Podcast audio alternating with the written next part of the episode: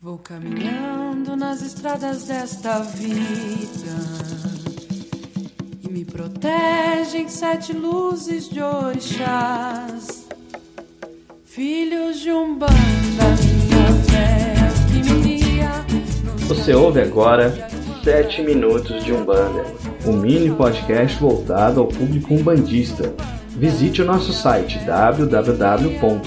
www.salveumbanda.com e também a nossa página do Facebook, facebook.com barra Salve Umbanda Branca.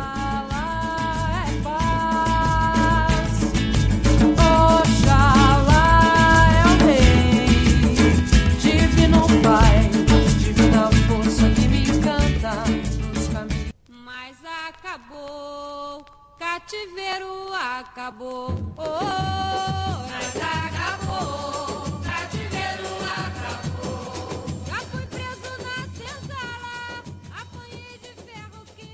A Umbanda faz o mal. Nesta quarta-feira, 13 de maio de 2015, quando se comemora os 127 anos do fim, pelo menos oficial, da escravidão no Brasil, comemora-se igualmente por todos os terreiros a festa dos pretos velhos.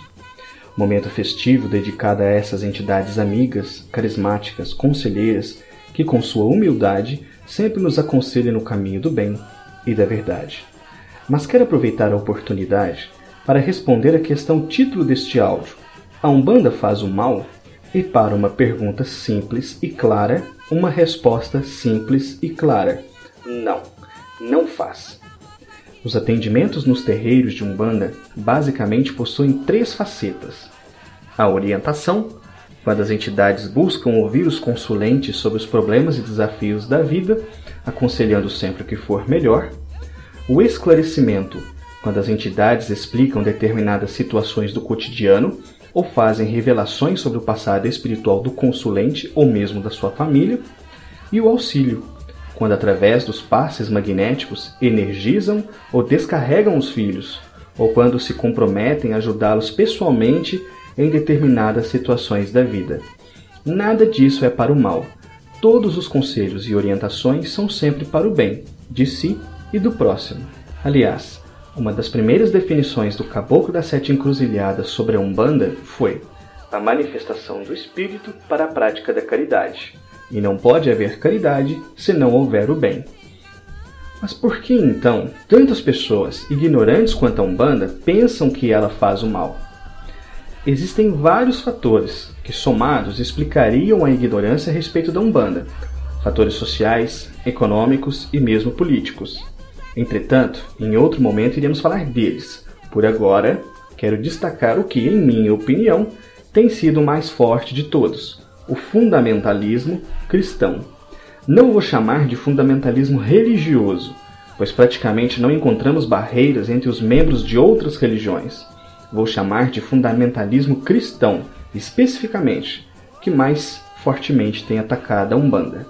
Os adeptos declarados de Umbanda mal passam os 400 mil em todo o Brasil.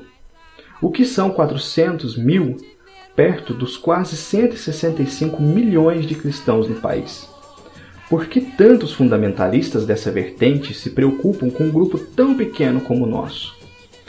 Bom, seja como for, o fato é que o acesso à mídia televisiva e radiofônica por parte de fundamentalistas cristãos, que quase sempre reservam um razoável tempo em suas transmissões para transformar as entidades de Umbanda em demônios e para ridicularizar as práticas umbandistas, ao longo de várias décadas, tem feito muito mal à imagem social da Umbanda no Brasil. Joseph Goebbels, propagandista nazista, imortalizou-se, além dos discursos de ódio e guerra, com a frase: Uma mentira contada mil vezes torna-se uma verdade. E é basicamente isso que os fundamentalistas têm feito contra a Umbanda: contar sistematicamente uma série de mentiras, deturpando nossos fundamentos e nossas crenças. Não se trata de simples embate por falta de concordância. Trata-se da mentira declarada, com o objetivo de confundir as pessoas sobre o quão linda e tocante é a religião de Umbanda. Há alguns dias, venho pesquisando a intolerância religiosa no Brasil e busquei por textos que exprimissem o pensamento desses fundamentalistas, a fim de entender melhor o porquê de tanta birra contra a Umbanda. Encontrei um texto num site que se diz de estudo bíblico com o título O que é Umbanda? Entretanto, mal consegui passar da introdução, em razão das desinformações ali apresentadas. Eis, caro ouvinte, as primeiras linhas do referido texto. É, porém, inegável a proliferação verdadeiramente espantosa desses centros de superstição depravação, degradação moral em que se misturam práticas fetichistas e ritos católicos, deuses africanos e santos católicos, num sincretismo bárbaro de necromancia, magia, politeísmo, demonolatria e heresia. Eu sentia a brasa da fogueira enquanto lia esse texto e, por fim, desisti. Fiquei pensando com base em que alguém é capaz de escrever tanta coisa errada? Será que o autor do texto conhece as práticas umbandistas ou apenas escreveu de ouvido? Ou pior ainda, será que estava em plenitude de suas faculdades mentais e deliberadamente falseou informações simplesmente para gerar mais preconceito? Não sei. Ainda ontem, uma matéria publicada no IG Gente explicava que duas emissoras de televisão brasileiras haviam sido condenadas a exibirem quatro programas de uma hora, dando direito de resposta às pessoas de religião afro-brasileiras, em razão das constantes ofensas a elas em programas cristãos veiculados nas emissoras. O fato é que o discurso de ódio contra a Umbanda e outras religiões afro é constante, e na internet encontramos mil provas disso. Se o problema se resumisse à imagem social da religião, seria menos mal. Mas e quando esses discursos de ódio promovem exclusão social, brigas, depredação de templos e mesmo mortes? Até pouco tempo, os umbandistas eram obrigados a engolir seco seus lamentos, pois nem as autoridades estavam interessadas em ouvi-los, e qualquer caso de justiça terminava em pizza.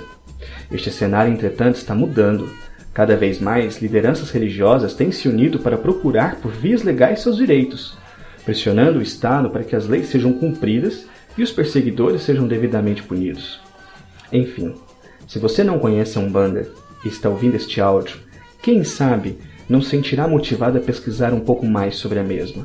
Isso não quer dizer que você precisa aceitá-la e adotá-la em sua vida. Mas por que não conhecer um pouco mais a fundo e verificar se os fundamentalistas dizem sobre ela é mesmo verdade? Creio que se espantará ao saber que a Umbanda é uma religião linda, com forte influência cristã, espírita, indígena e africana, que abraça todos os seus filhos num culto universalista onde o amor sobressai qualquer outra bandeira. Que nesse 13 de maio não celebremos somente a libertação da escravatura, mas lutemos também pela libertação dos preconceitos. E isso só será possível se todos nos unirmos em prol dessa causa. Se você gostou desse áudio, compartilhe em seu perfil e entre seus amigos. Que tal? Saravá.